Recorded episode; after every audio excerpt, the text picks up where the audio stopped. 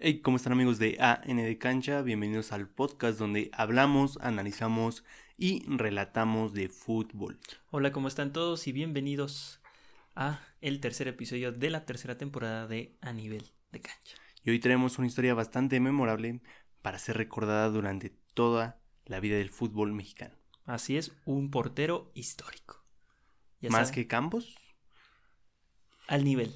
Al nivel. Al nivel de Jorge ¿Te das cuenta que en México hay porteros muy importantes? Muy importantes. O sea, yo creo que es de los países donde realmente el portero sí trasciende bastante. Es una figura muy relevante, exageradamente.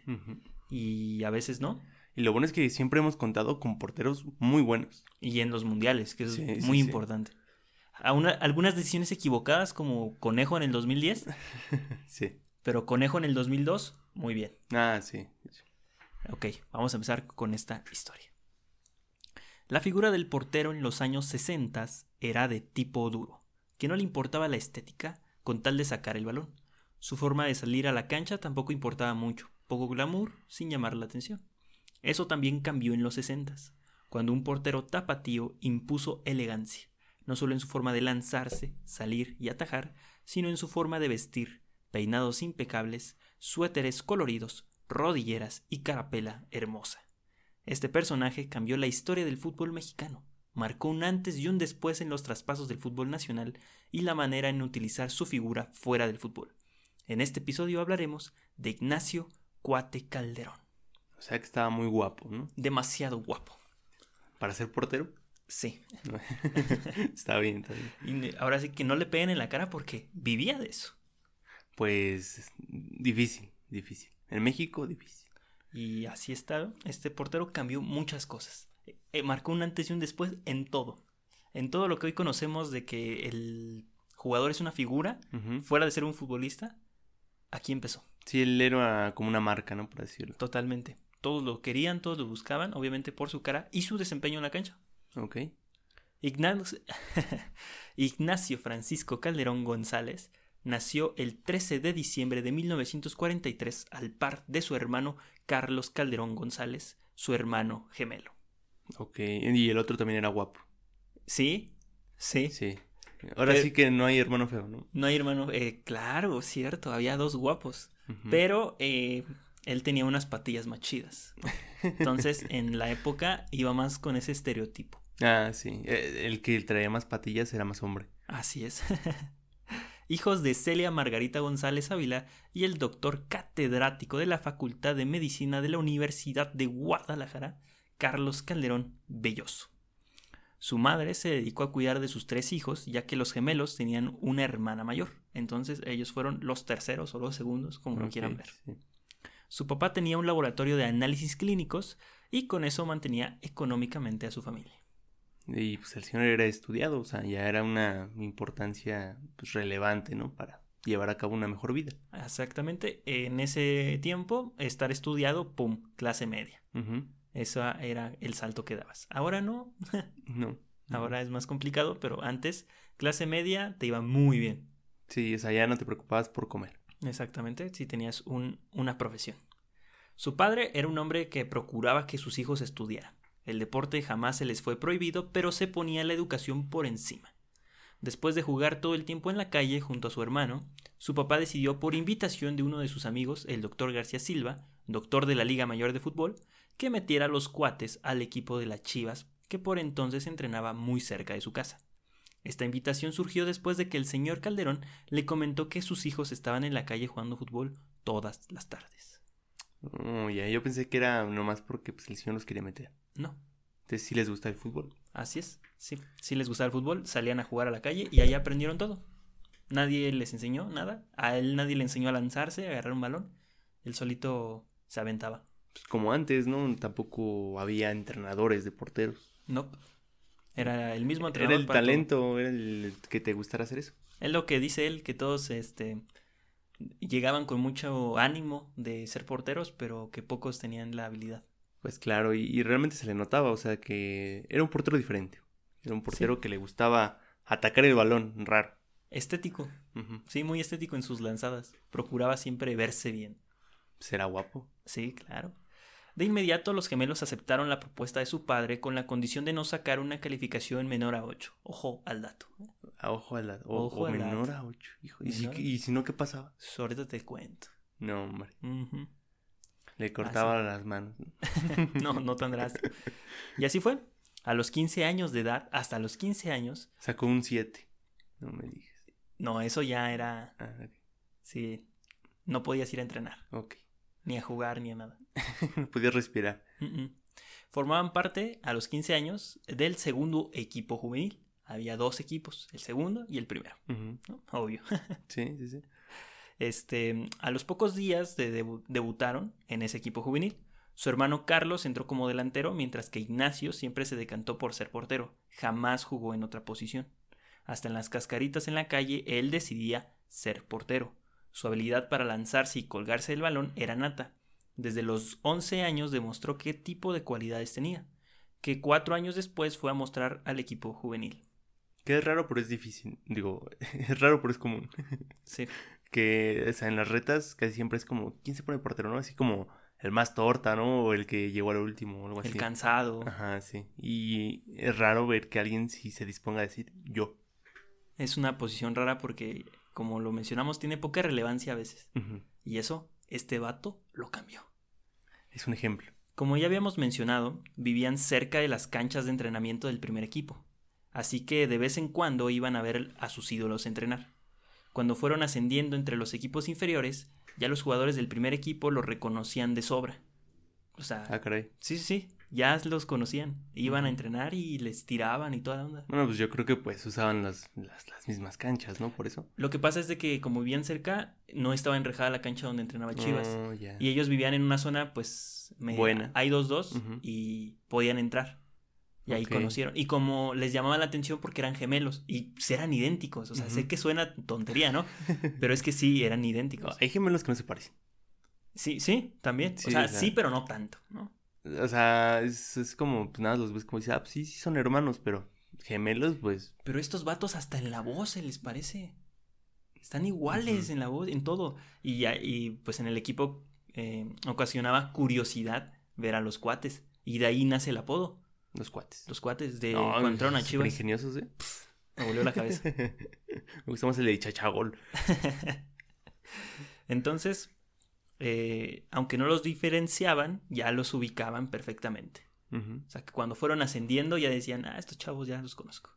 Y sí, su ascenso en las fuerzas básicas fue fugaz, sobre todo para Ignacio. Pasó rápidamente al primer equipo juvenil, luego a las reservas, y a los 18 años de edad ya estaba contemplado para el primer equipo.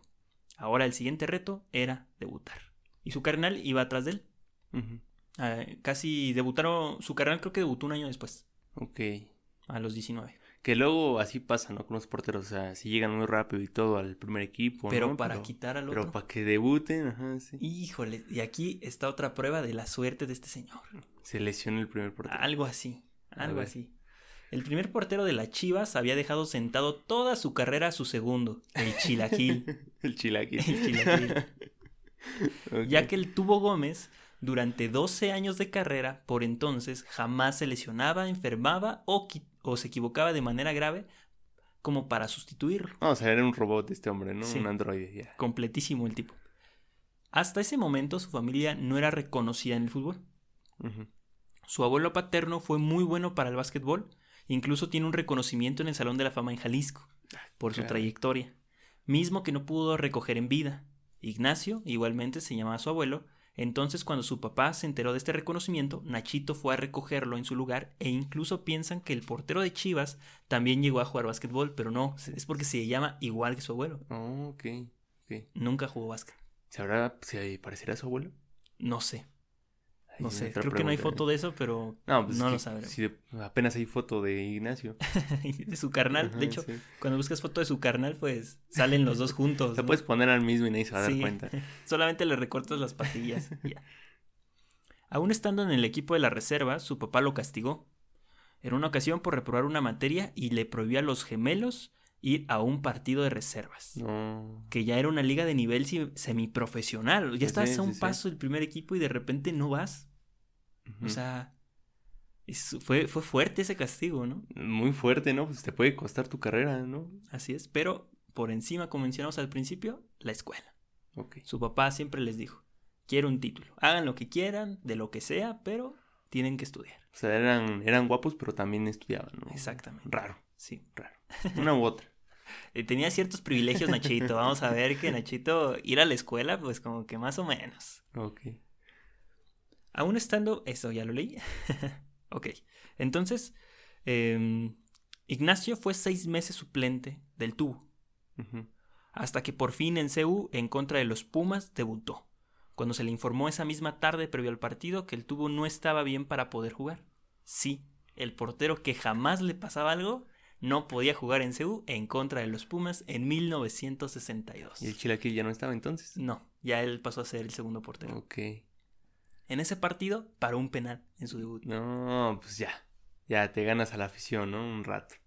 Su, primer contrato como profesional también llegó con esta actuación por la cantidad de dos mil pesos mensuales, que no era mucho, pero para un joven soltero que vivía en la casa de sus papás sonaba bien. bastante bien. Sí. Su padre de inmediato le hizo la idea de que ese dinero, al no tener que aportar mucho en la casa, porque su papá los mantenía, eh, tenía que darle por obligación un dinero a su jefa, Ok. siempre. No importaba cuánto ganara, le tenía que dar un dinero a su jefa. Y el jefe se la ahorraba, ¿no? Y con lo que le restaban de sus dos mil pesos mensuales, se compró unos terrenos. Híjole, no. Hoy ahí yace el acro, ¿no? Así es. A los 19, 20 años de edad ya estaba armando su patrimonio. Está como el meme este, ¿no? De, de, no, pues con ese dinero, mira, me compré una PC gamer, ¿no? Con ese dinero yo me compré un coche. Con ese me compré unos terrenos. sí, está bueno, está bueno. así es. Y pues ya, armó su patrimonio. No, pues ya, abusado el muchacho, ¿eh? Y yo, no, o sea, vamos a ver que para la vida, para moverse, muy bien el don. ¿eh? Sabía. Sa- O sea, como que este vato, la- no sé si tuvo la vida perfecta, pero cercano, ¿eh? O sea, todo se daba. Estaba trucha. Sí. En 1964, el tubo salía del equipo para ir a jugar a Monterrey. Y le recomendó totalmente a los directivos del Guadalajara quedarse con el joven Ignacio Calderón. A sus 20 años se convirtió en el portero titular de las Chivas. Tenía que, sus- Tenía que sustituir al portero que en 5 años levantó 9 títulos profesionales con las Chivas. Ahí las chivas eran grandes, ¿no? Muy, el, no había grandes, nomás era Chivas. Es que, es- bueno, ahí es cuando... De ahí chivas es por lo que hoy se dice grande. 8 títulos. 8 títulos. Sí, o sea, ya ahorita, pues, a O cuenta sea, de, botas. de liga. Ahora las copas, campeón de campeones. Una locura. Sí, y algún otro torneo que seguramente se jugó, ¿no? Toda la confianza estaba dada, y en 1964 Chivas organizó una gira por Europa, donde se enfrentaron a equipos de distintos países, como el Barcelona, Sporting de Gijón, Arguers, Rounen, con los que empataron sus partidos. Le empataron 2-2 al Barcelona. Eh, vámonos. Luego le ganaron al Lille y al Standard de Lieja. Jugaron en España, en Francia y en. Espérame aquí, en Checoslovaquia. Vámonos. O sea, sí eran un buen equipo, ¿no? Entonces, Sí, sí, así sí. estaban muy cañones. Y vamos a ver que prefirieron esto a otra cosa. caray. Impresionante, ¿eh? Este, finalmente perdieron con el Sevilla, el Verde Bremen, el Híjoles. Slovan Bratislava de equipo checo y el Mestalla de España. Ok. O sea, O sea, por poco y entran a Champions, ¿no? sí, básicamente estaban para Champions. Sí, sí, sí. Eh, fue una gira dura para el entonces mejor equipo de México y de la parte norte del continente. Tal era la confianza y el lujo de aquel equipo que dejaron perder una final de Conca Champions, ¿Por qué? ya que antes de partir a su gira estaba contemplado el partido contra el equipo Racing Haitien de Haití, equipo que no pudo conseguir los pasaportes para viajar a Guadalajara. Por eso el partido fue aplazado, con CACAF nunca te mueres, ¿no? Sí. Por eso el partido fue aplazado en tres ocasiones. A la tercera, el equipo del Guadalajara no se encontraba, se encontraba fuera del continente, ni siquiera fuera del país, fuera del continente, Vámonos. y no pudo jugar. Ese título se le dio al equipo haitiano. Y- no puedo creerlo, ¿eh? no puedo creer. Sí, ¿Quién haría eso en estos momentos? Yo creo que nadie, ¿no? Es imposible. nadie. Incluso, o sea, se aplazaría muchísimo tiempo, o se Ujú. jugaría no sé, un lunes a las 10 de la mañana, pero se juega. Sí. No creo que esto pasara ahorita, pero pasó. Ay, no. En 1964, con 22 años, el cuate le pasaron muchas cosas. Para empezar, en su primer año como titular fue campeón de liga, la 63-64. Ok, ya. Fue a la gira por Europa y jugó de titular. Estuvo, obtuvo su primer convocatoria a la selección nacional yendo a los Juegos Olímpicos de Tokio 1964, seleccionado por su tocayo Ignacio Treyes. Ok. ¿Dónde, o sea, Ignacio Treyes. cómo le dio tiempo de hacer todo eso en un año? O sea, Sí, no, o sea, y la edad que tenía, ¿no? ¿Cuántos años tenía? Como 22. 22, hijo de la madre. No, pues, Ya, y era una figura. en ese año se estrena la película de las Chivas Rayadas, donde No también, creer. donde, sí, sí, sí, donde también debutó como actor. Vámonos, estaba guapo, mételo. Mételo, mételo, mételo. aunque no sepa actuar, ¿no? Ahí va. En esta película se magnifica la gloria del equipo tapatío. Es como la película de las Super Chivas, del campeonísimo, de eso. Al siguiente año ya acumulaba cinco títulos como profesional, Cinco. en dos temporadas. Y uno como actor. En 1966 es concentrado con la selección nacional para jugar el Mundial de Inglaterra 1966. Híjoles. Al- está chido. ¿Sí? Al par comenzaba sus estudios universitarios, con 22 años. Un poquito tarde. O sea, sí, sí se tarda. Sí, se tarda. Yo creo que ahí el jefe aflojó un poquito. Sí. Es que ya era trabajo, ¿no? pero no pudo, eh, pero no fue todo lo que hizo en esos seis meses. No, no, no. No, Él no podía estar haciendo dos cosas. Tenía compró que más terrenos. no. Entonces, Tras su actuación en la película de las Chivas, lo invitaron a hacer una película con César Costa. ¿Cómo no? O sea, ya, o sea, por poco se vuelve actor, ¿no? O sea, ya, que ya se estaba desviando. Ya se estaba desviando. Se estaba desviando. Muchos le tenían miedo a eso, de que dijeran, oye, este hombre es talentoso en todos lados. Donde deje más se va a ir. Sí, ¿no? Y aparte, o sea, si no le dedica el 100 al fútbol, pues también puede bajar su nivel. Es que esa era la locura. En todos los lados hacía bien las cosas. Es que ya ves Jorge Campos que no entrenaba. Sí, también. Y es nato de los Sí, porteros. sí, sí. Ser multitareas. Y porterear. Sí, así como en mis ratos libres me voy a porterear cada 15, cada 8. La película se llamaba Adiós cuñado. Era una comedia musical donde no tenía un papel protagónico, pero por escenas él era el que llenaba la pantalla. Su actuación es buena, por lo poco que vi. Es bueno. Sí, es bueno. sí es bueno actuando, la neta. O sea, no está como los que nada se paraban y decían ahí cosas No. así súper pegadas, ¿no? Y su personaje está basado en que él es un jugador de la Chivas. O sea, ah, pues actúa del mismo, así está yo. sí, actúa del mismo. Ahí está la película, está, está entera. Y está, está bueno. Ok. Sí, es una comedia musical, hay mucha. ¿Te reíste? Sí, Está me reí, la verdad. Ok. Sí, porque hay un vato que eh, gritaba bastante gracioso cuando iba a cantar y me dio mucha risa. risa. Me dio mucha, mucha risa. Ok. Eh, y bueno, su guapura cargada en sus patillas era monumental. Sí. Me, sí. Me gusta recalcar sus patillas. a mitad del cachete. Sí, enormes. ¿eh? Sí. Enormes, no cualquiera. Con la consigna de que, perdón, sus compañeros en Chivas lo hacían salir primero, aunque no fuera el capitán. Con la cons- consigna de que el guapo les trajera buenos resultados. ok, ok. O sea, ya, o sea, el hombre ya era, ya era un ídolo. Ya donde se paraba, ya él hacía lo Hasta que sus compañeros le decían, es que estás muy guapo. Ok, ok, no, hombre. Entonces, muy en la mañana, acudía a los llamados de grabación a las 4 de la mañana y llegaba a entrenar más en la mañana. Ok. y por las tardes estudiaba odontología. Odontología. Para que quedara más guapo, ¿no? Una sonrisa más Una sonrisa perfecta. perfecta. Ujú. Claro que sí. Y ese era su día en, cuando estaba concentrado para ir a un mundial. Actuaba, entrenaba y estudiaba. Y después se iba a ir a un mundial. Así es. Ok. Y iba a ser titular. Bueno, Y ya había ganado títulos. también era ya un histórico de las Chivas. Bueno, pues así es como ya, o sea, ahí ya lo identificas como crack. Ya es ya un fuera de serie, ¿no? Sí. En la vida, no nada más de futbolista, en la vida. En la vida es un fuera de serie. sí. En la lista final, como, como porteros, fueron tres: Antonio Carvajal, Javier Vargas e Ignacio Calderón. Antonio Carvajal venía siendo el portero para México desde 1950. Ok. Fue parte del primer punto que sacó un seleccionado mexicano y parte de la primera victoria en un mundial para México. Toda esa trayectoria se vio reflejada en apoyo para el portero de 22 años. Ignacio Calderón tuvo la oportunidad de sustituir a la Tota y al Tubo, dos porteros históricos del fútbol mexicano. Después de, de- después de 16 años, ¿no? Son? Sí, cuatro mundiales, cinco mundiales. Hasta el quinto. Algo así. Sí, fue el quinto. ¿El quinto? Fue 1950, 1954, 1958, 1962 y 1966. Hasta el quinto. Así es. Como el Ochoa. Próximamente. No, Pero- sí lo, lo va a hacer, igual que Rafa Márquez. ¿Sí? ¿Crees que sí sea el titular Ochoa?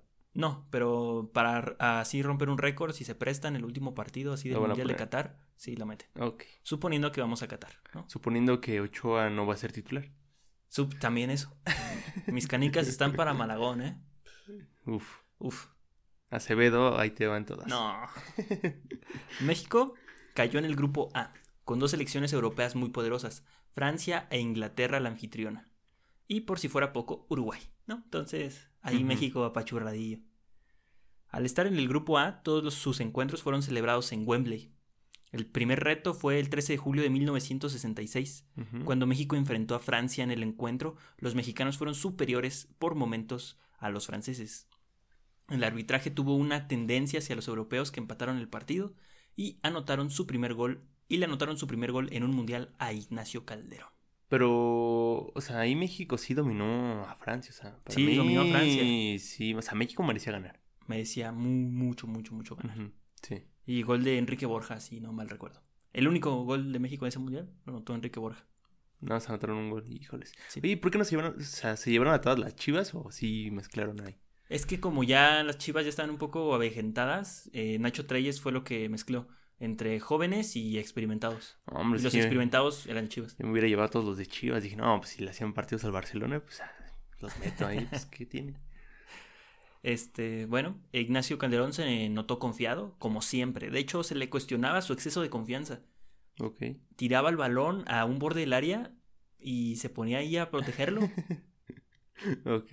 Una locura. Y Bueno. eso ahorita no lo vemos como de meh, X, ¿no? o sea, el portero sí. jugando con los pies, da igual. ¿no? Normal, sí. Pero en esos años era como de ¿qué estás haciendo? Aguas, aguas, aguas. ¿no? Sí. Sí. El portero de un 80, aparte de sus lances espectaculares, sabía salir por el balón cuando este era centrado. Uno de sus mejores dotes y creo que un sello de los porteros Sí. mexicanos. Cortar balones. Cortar. Es que es una locura cómo los porteros mexicanos juegan, la verdad. En ese sentido de cómo cortan balones, otra onda. Comandaba a su defensa. Tenía constante diálogo con sus compañeros durante el encuentro, pero sin perder su elegancia. No era gritón, vaya. Ok. Solamente les decía con las manos, daba indicaciones. Con la mirada, ¿no? Pero no, no era un portero gritón, eufórico, no, nada de eso. Cuando a Nacho le anotaban un gol, le costaba trabajo volverse a incorporar. Le pesaba mucho que le Ok. anotaran un gol. Pero en sus propias palabras dice que un portero no puede generar desconfianza a sus compañeros en ningún minuto. El portero tiene que ser seguro en todas sus acciones o el partido se iba a perder desde los primeros minutos. Claro, claro, estoy totalmente de acuerdo. Su primer partido en Wembley recibió un gol. Tres días después, otra vez en la cancha de Wembley, tuvieron que jugar contra el seleccionado local. La prensa inglesa ya estaba calificando el partido como una goleada segura. Y no es para ofenderse. A México en los mundiales pasados no les había ido tan bien. No, aparte estás hablando de Inglaterra, ¿no? En esos momentos Inglaterra dominaba el fútbol, Top. como ahorita. No sé si la selección, pero sí su O fútbol. sea, el fútbol inglés siempre ha sido muy bueno.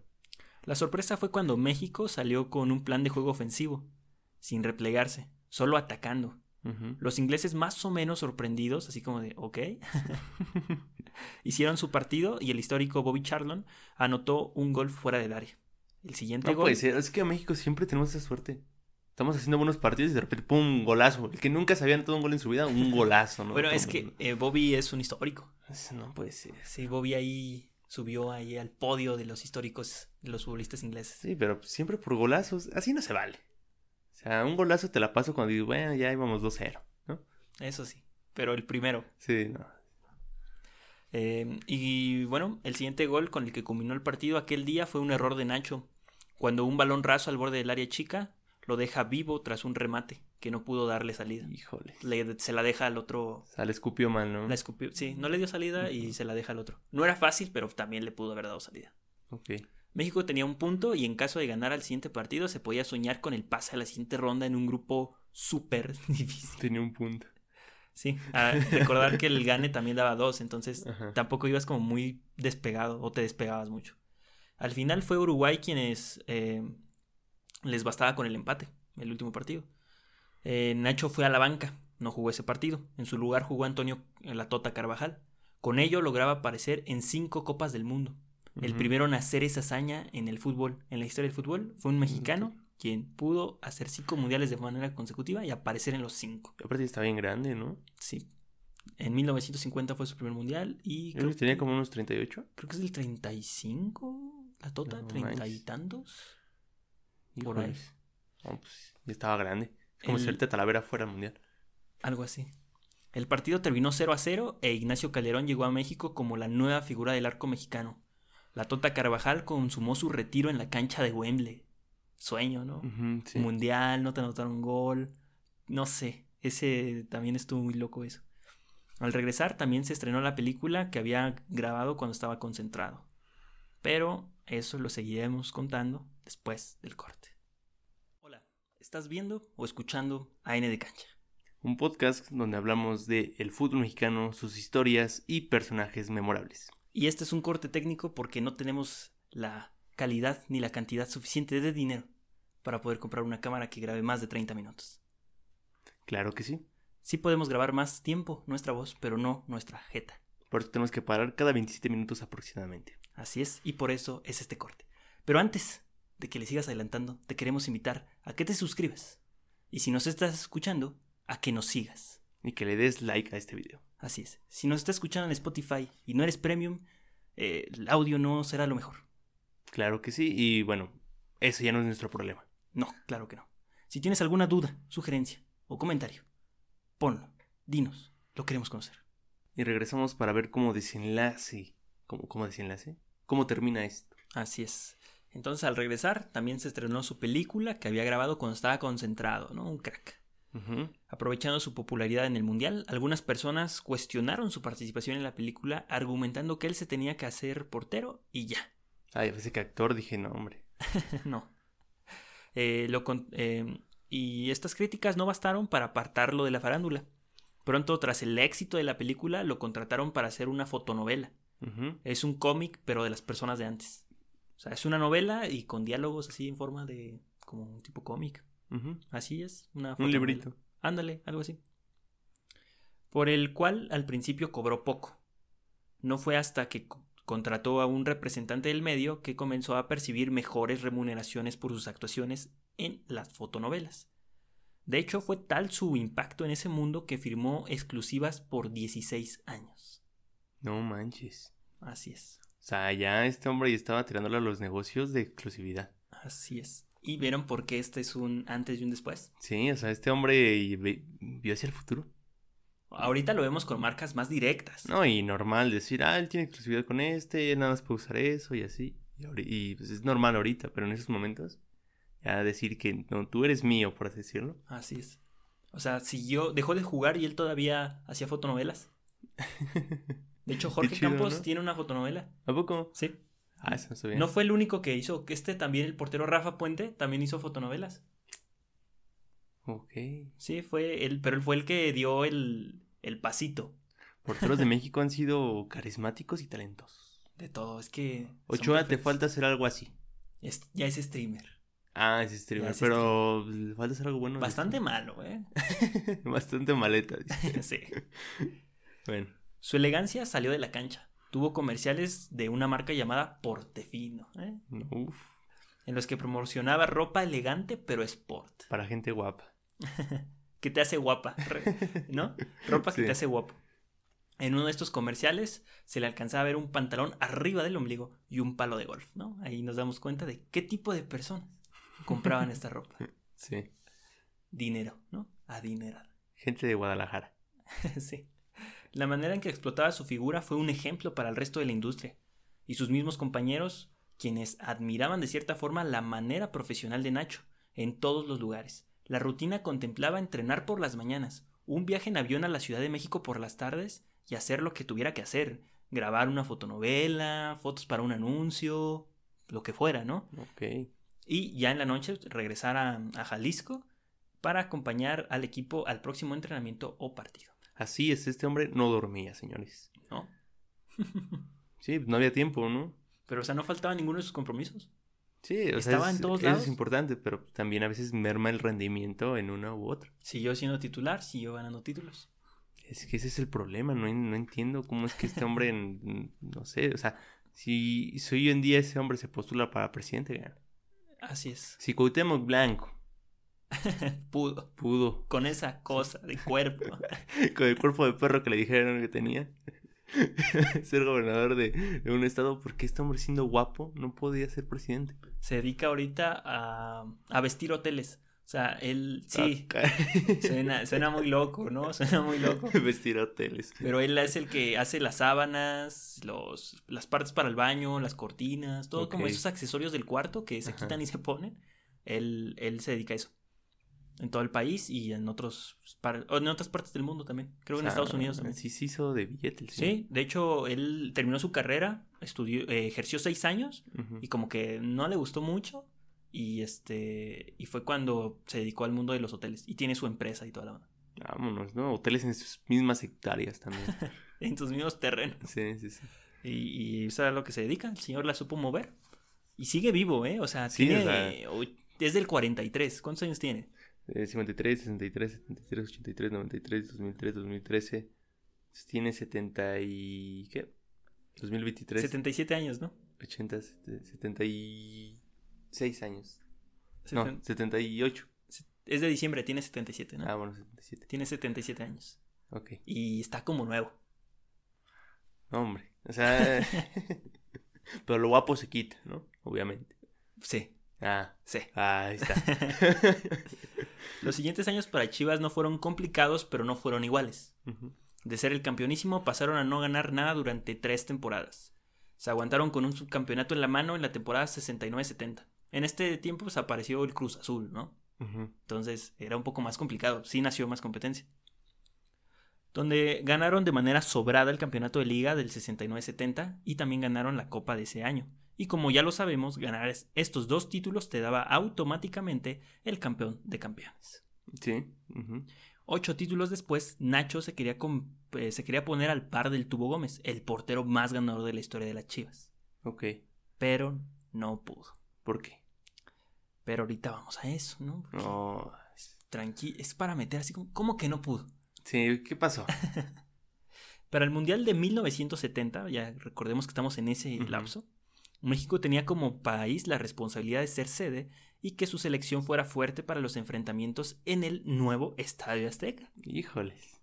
El portero titular estaba cantado, Ignacio Calderón, el reciente campeón de las Chivas Rayadas con 26 años y un Mundial en los guantes, era confianza pura. Ahí están sus fotazas, ¿no? Ahí es. Sí, esas son las fotos. Sí. Las fotos de la selección de, de, de- Ignacio Calderón son de 1970 y tiene dos que tres en Wembley, que también son muy buenas fotos. Espectaculares, la verdad. Estaba bien joven, estaba 26 años ahí en el Azteca. Sí, ¿verdad?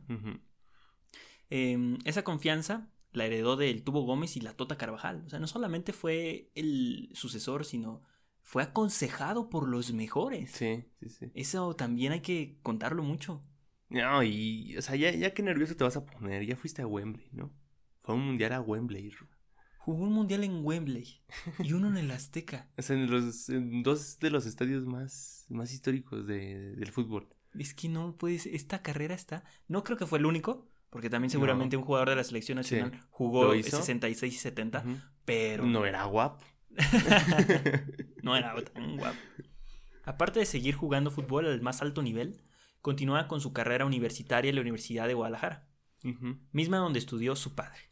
Ya en los últimos suspiros de su preparación escolar, tuvo que concentrarse durante varios meses con la selección nacional, lo mismo que en el 66. Sí. De hecho, fue un año de preparación, alguna locura. ¿eh?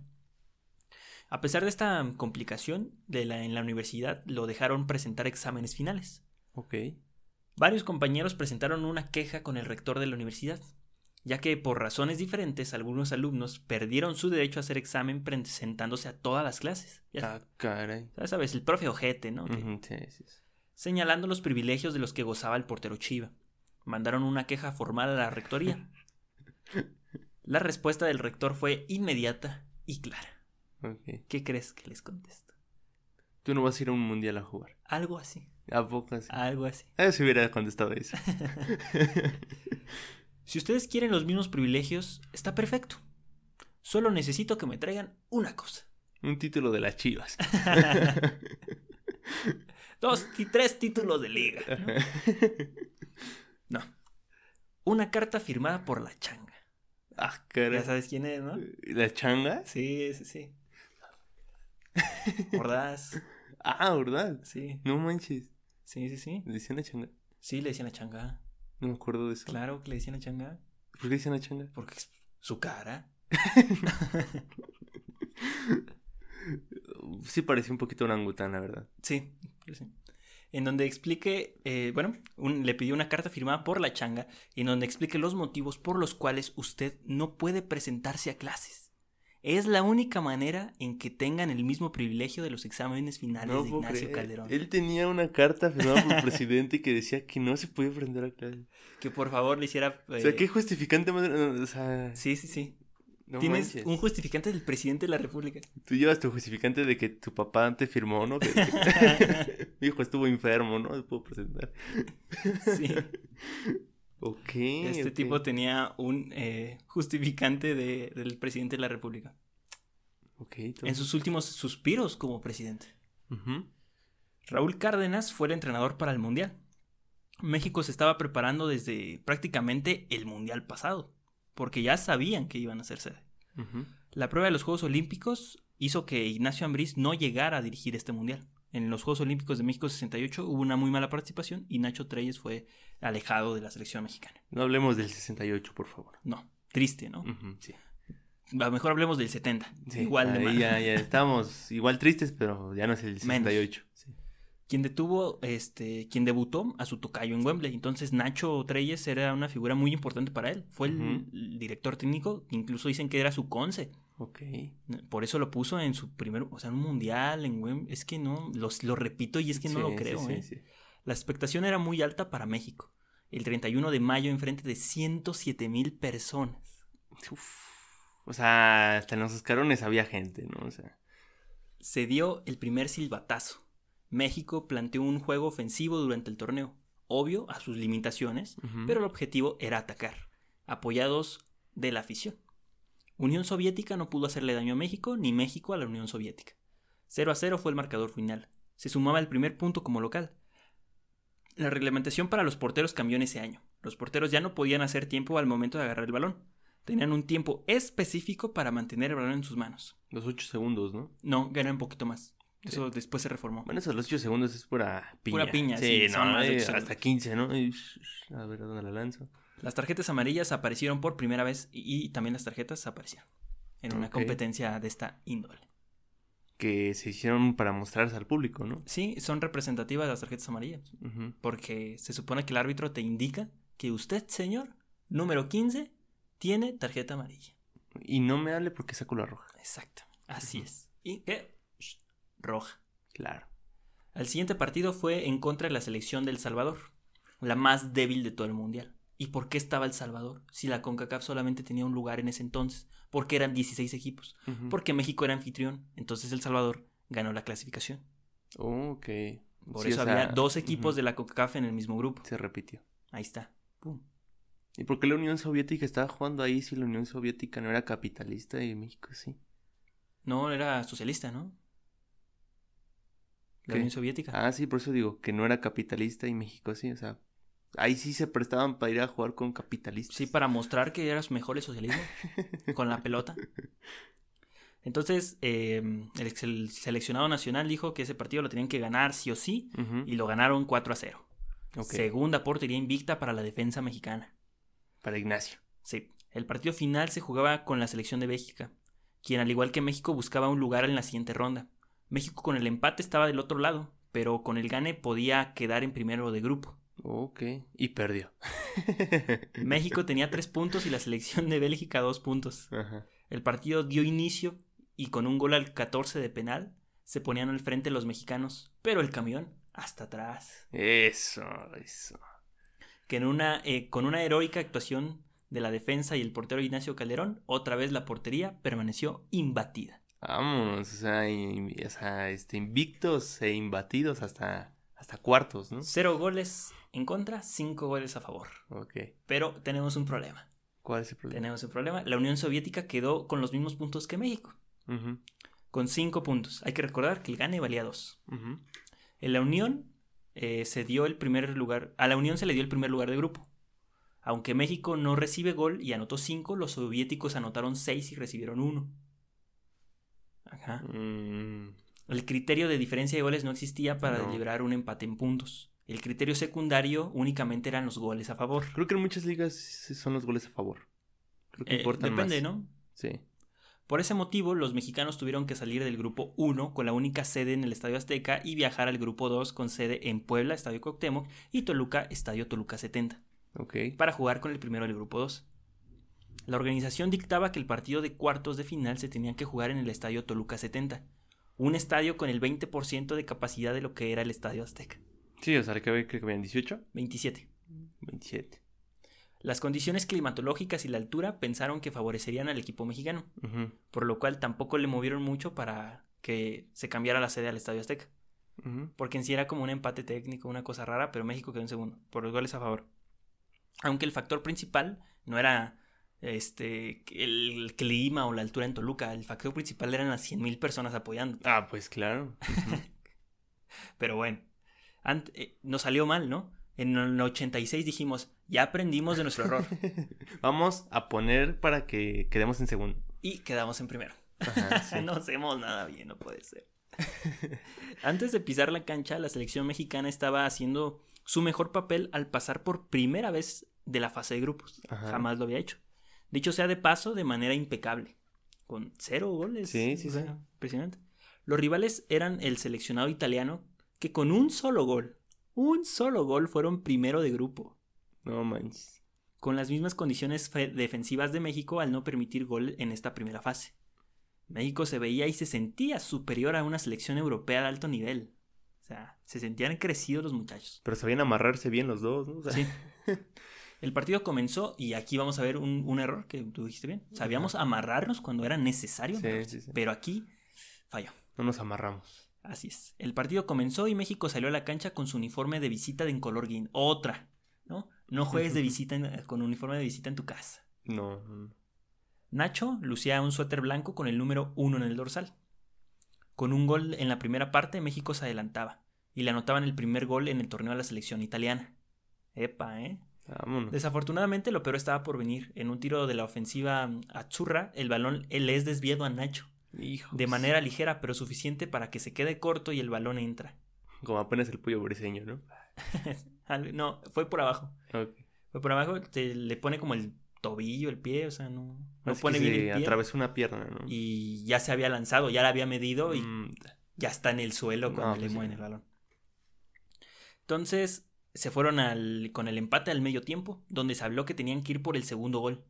Mal hecho, ¿no? Mm, Pues Era es mejor- que, ¿qué No manejaron los tiempos del partido. ¿Qué hacías? I- Ibas 1-1, ibas 0-0, vamos a jugar igual. O sea, el problema de que les metieran ese gol es de que dijeron, ya metimos el primero, vamos por el segundo. Bueno, eso sí. Se fueron con el... eh, entonces, empezando el segundo tiempo, México se fue al ataque y no hizo daño alguno. Los italianos le metieron otros tres más. No manches. Italia 4, México 1. Así terminó. El 14 de junio se hizo historia, de una manera amarga, pero se logró la mejor participación en una Copa del Mundo hasta ese momento. O sea, desde ahí ya los italianos tenían la fama de defender bien, ¿eh? O Sí. sea, Y de contragolpear letal. sí, sí, sí. y qué altura, qué tantos grados en Toluca. No, No, no valieron. Y el uniforme de visita igual. México juega de verde y ya. Pero bueno, Aquí tal vez sí nos convenían los penales, ¿no? tal vez, sí. Nacho, siete goles recibidos en seis partidos atajando en un mundial. Muy, Tiene- pues, son bastante bien. Tiene, tiene reto, ne- este, meta negativa. ¿no? Ok, Pero sí. si hubiera jugado ese partido contra Uruguay que jugó la Tota, tal vez estaríamos hablando de 7-7. Sí, Siete partidos jugados, siete goles recibidos. No estaba tan mal. sí. Bueno, que aparte, pues también yo creo que el portero más se tiene que contar por porterías imbatidas que por goles recibidos.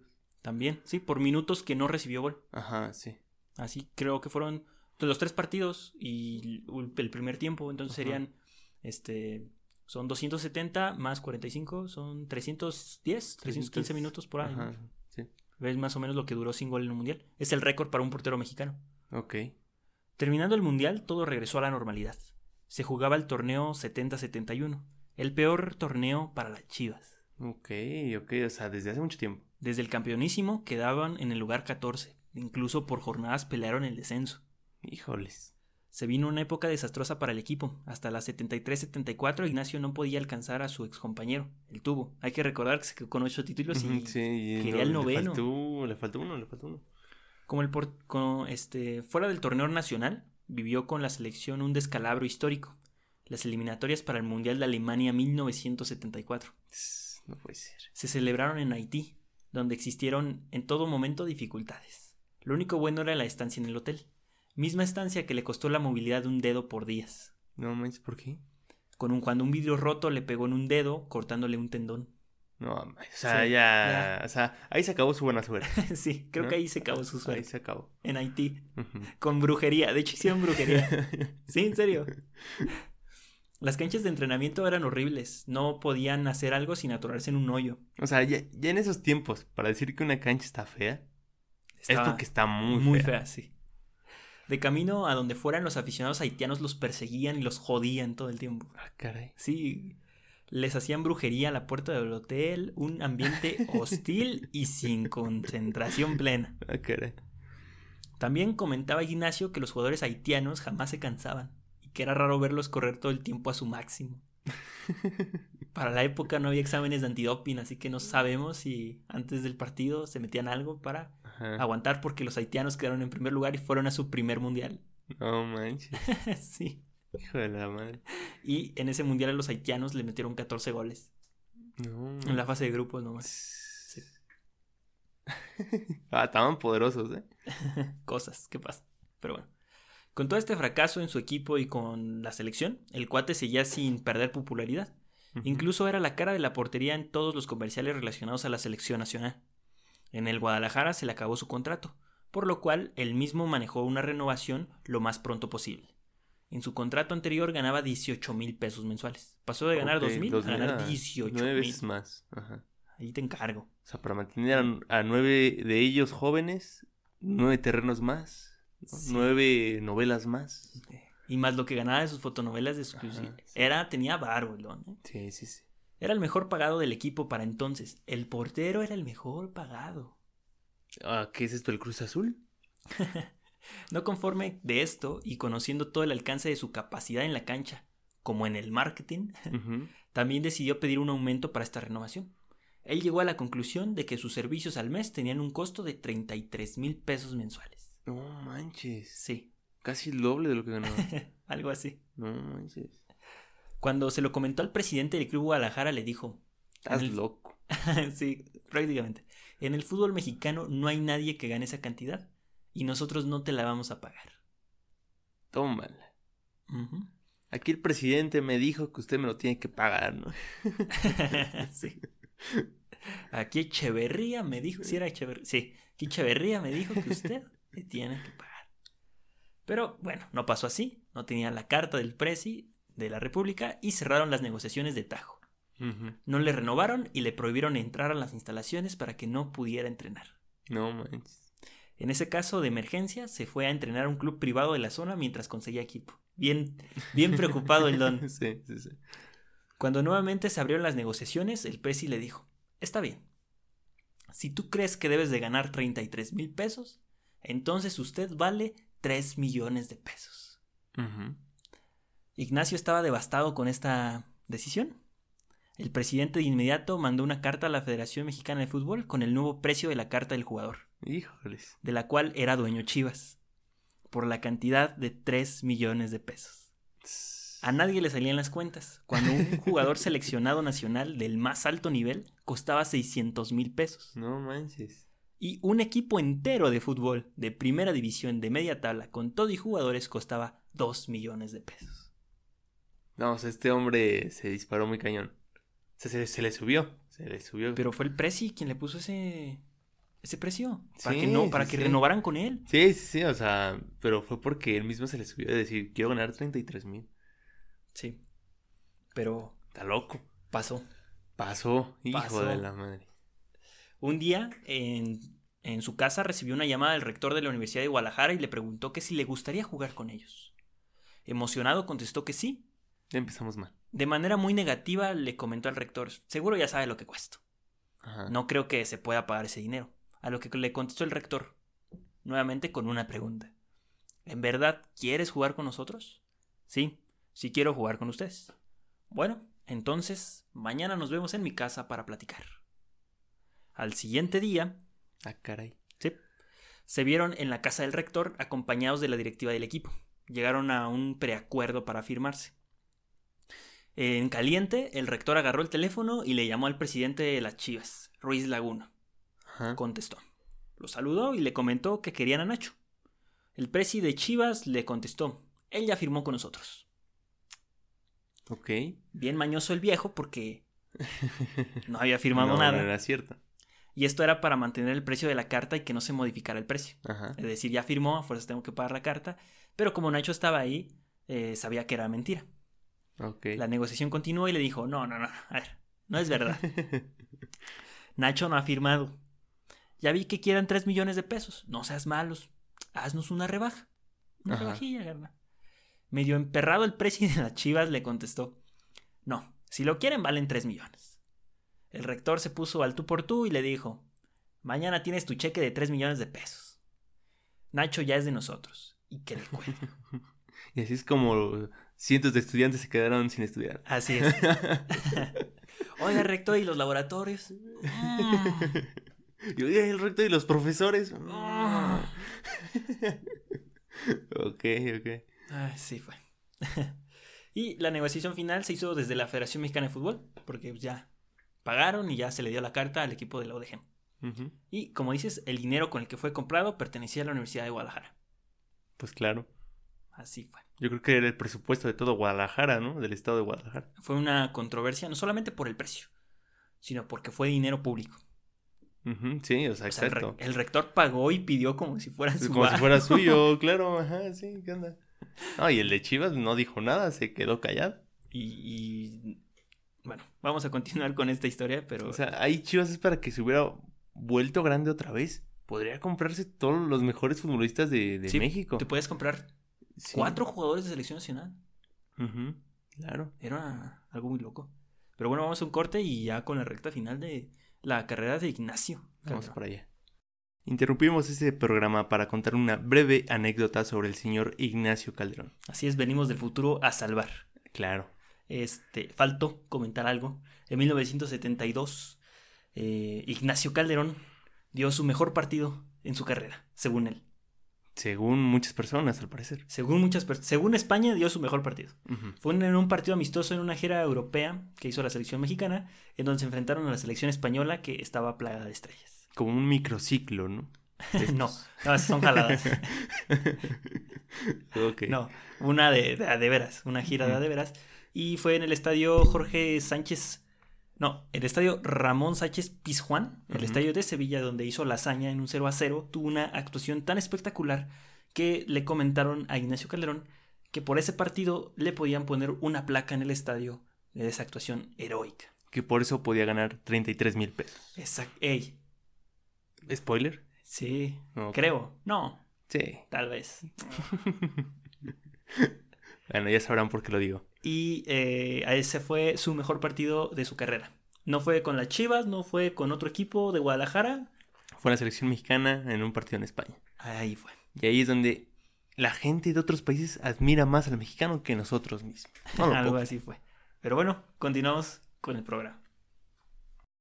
Y continuamos para cerrar con esta gran historia de un hombre muy guapo de México. Así es. Ignacio Calderón marcó un récord como la transferencia más cara en la historia del fútbol mexicano en esos años. Muy lejos de lo que eran 600 mil pesos. 3 millones de baros. Aunque no se des- eh, desveló el sueldo final, si realmente UDG le dio los 33 mil pesos mensuales que él quería. Jamás dice y ni se supo si recibió lo que él exigía en Chivas. Seguro era algo muy cercano a lo que pidió, Sí. o a lo mejor lo mismo, no se sabe. Se dio también por primera vez una negociación donde el jugador pidió y se le dio. El mercado de las transferencias se abrió, haciendo que los jugadores fueran un poquito más libres a la hora de pedir aumentos, conociendo que existía el dinero en la industria para poder hacer estas grandes contrataciones. Híjoles. Oh, empezó la revelación. Ahí, mira, pásame la bomba, vamos a inflar.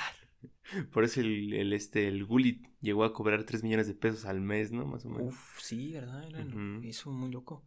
Yo, yo de, la, de la transferencia más como vistosa que me acuerdo en pesos es la, la de Orbelín Pineda, que si no me equivoco, fueron 100 millones de pesos. Ajá, sí. De Querétaro a Chivas. sí, fue Chivas, ¿no? Querétaro a Ah, Chivas. sí, de Chivas. Fueron 100 millones de pesos. Y ha sido como la contratación en pesos más resonada, porque se cerró por eso. Impresionantes las cantidades, ¿no? Sí. También Ignacio dice, ya ahorita cualquiera vale uno o dos millones, pero en esa época era impensable, o sea, era un equipo. Sí, sí, sí. Con la UDG eh, llegó un buen equipo, ¿no? No solamente llegó Ignacio. Eh, llegaron jugadores brasileños y fue cuando recibieron el mote de los Leones Negros por los jugadores sí. brasileños que habían llegado. En 1974-75 fue la primera temporada en primera división de la UDG.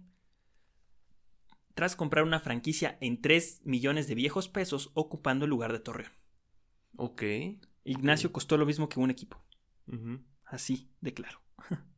La primera temporada fue complicada. Luego de quedar en el octavo lugar, aunque acostumbrado el cuate a los primeros lugares, pues ya no. Ujú. Lo impensable vino después en la 75-76 y en la 76-77. Llegaron a la final en ambas ocasiones, pero la perdieron. No puede ser. Casi llega a los nueve títulos. Sí. ¿Se le negó? eh? ¿Se le negó? No, sí llegó, pero no a Ah, los, no, de, aún no, aún no. a los de liga. En la temporada 75-76 consiguió ser nombrado el mejor portero de la liga con 32 años de edad. Ok. lo que no, eh, lo que no se le había reconocido antes porque no existía el Citlali, un premio dado a los mejores de la Liga Mexicana. Si no, seguramente tendría unos 5 Citlalis, 4 por ahí. Sí, sí, Pero como se empezaron a dar un año antes, este apenas le, le alcanzó a El tener mejor premio. portero. ¿no? Ujú. En el 77-78 no pasa mucho. De hecho, es dejado fuera de la convocatoria por Roca, el entrenador de la selección mexicana para el Mundial de 1978 en Argentina. ¿Crees que fue una buena decisión? Eh, creo que sí, porque Alemania met- le metió seis goles a México, entonces ahí se hubiera roto un poquito los números de Ignacio. sí, la verdad fue mejor, dice. Sí, qué bueno que no fue. Ok, ok. en la 78-79 pasa algo curioso cuando UDG gana su primer título internacional sin ganarlo. Ok. ¿Recuerdan que en Chivas perdió un título sin jugarlo, pero lo pudo haber ganado? Ajá, pero sí. no jugó. El igual. Bueno, algo así. Había tres equipos restantes en la, para disputar la fase final, pero nunca se jugó porque no se pusieron de acuerdo en cuándo iban a ser los partidos. Así que la CONCACAF decidió darle el título a los tres. Ok. Así. Sí. Grande con CACAF. Grande. Recordar también como en Chivas le quitaron uno, pero la CONCACAF da, pero eh, no quita, Quita, pero también. también da. Sí, sí, sí. Entonces, pues, eh, ya ganó ese título, su único título internacional y su noveno título como profesional. Híjoles, no, le falta una liga. Y pudo haber ganado otras dos si no hubiera pedido las finales. Sí, sí, sí. Ya. ¿Qué pasó ahí? Hubiera ganado cinco ligas. Y Chivas siguió igual de hundido. Aún Sí. con los 3 millones que, que le pagaron. Entonces, en la 78, 79 y 79, 80 se implementó una nueva filosofía en el equipo. Tras lo ya gastado desde su ascenso administrativo, Ajá. que era hacer crecer al equipo con los jugadores hechos por la universidad. Aplicando la Pumas, ¿eh? Ok. La baja presupuesto. Eh, ajá, sí, por no decir que no hay dinero, ¿no? El equipo no dejó de ser competitivo, pero ya no era lo mismo que en sus inicios. En 1980 queda libre para jugar donde se le antoje y decide retirarse con la camisa del acérrimo rival, el Atlas. No manches. Sí. Ese Así hombre, o sea, pero no se fue de Guadalajara. No, no, no. Ahí seguía en Guadalajara. Em, donde estuvo un par de meses jugando y jugó unos cuantos partidos. Para retirarse ese mismo año, con 18 años de carrera, 37 años encima y con 9 títulos, dijo adiós al fútbol profesional. No manches. Bueno, pues fue una, una gran carrera de este señor. Así Se es. supo retirar también, hay que decirlo. ¿eh? O sea, supo cuando ya era hora. Dijo, bueno, pues ya me, empecé bien, ¿no? Ya en mi segunda etapa, pero te caí, me voy a otro equipo y ya, el cierre, ¿no? O sea, definitivamente sigo con mis novelas, Sí. sigo con mi cara bonita, pues ¿cuál es el problema? Irse de, a la UDG no fue criticado porque ese equipo explica, y ya nos lo habían explicado Ajá. también, tiene aficionados de todos los equipos. Sí, sí, sí. Pero al entrar a la universidad te conviertes en aficionado de la UDG. Y por generaciones se van acumulando pseudo aficionados. Ajá, sí. O sea, eres aficionado de la UDG pues porque estás, es la Universidad de Guadalajara, o sea, nada más por eso. Exactamente. Tú le puedes ir al Atlas, a la América, Ajá, quien se te sí. antoje, pero como estudias ahí dices, ah, Tengo Voy a apoyar a mi equipo. Ajá. y así fue. Muchos de la UNAM también son así, ¿no? O sea, ni les gusta el fútbol, ni el americano, ni el normal. Por ahí andan, ¿no? En los Oh, mis partidos. pumas de mi corazón, los del Ajá. poli, mis burros. Mis Ah, de aquí, mira. Pero bueno. Vamos, cada quien, ¿no? Sí, sí, sí. El problema nace cuando se fue el Atlas, golpeando muy profundo el sentimiento que tenían por él los aficionados de Chivas. Se fue a la UDG y fue de, nah. También nos habían explicado eso, ¿no? Ajá. Que la UDG se inventa clásicos con las Chivas y el Atlas, ¿no? Sí, sí. Ah, es clásico, ¿no? ¿Tú qué, no? Eh, Entonces, para su fortuna jugó poco tiempo y hoy en día se le recuerda con mucho afecto. De hecho, no hace mucho, como por el 2017, 2016, Ujú. eh, se le hizo un homenaje, bueno, un tipo de homenaje, se fue al estadio y, y la aplaudieron.